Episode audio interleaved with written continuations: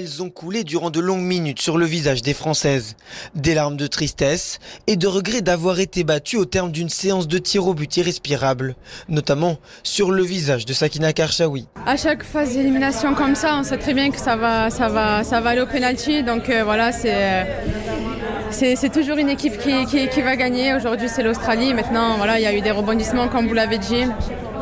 C'est le football, il faut l'accepter, il faut apprendre de, de, nos erreurs. Comme lors des Coupes du Monde 2015 et 2019, la France s'arrête donc en quart de finale. Un échec sportif pour le groupe d'Hervé Renard qui visait le dernier carré de la compétition, mais sur lequel il pourra s'appuyer dans le futur, selon Eugénie Le Sommer.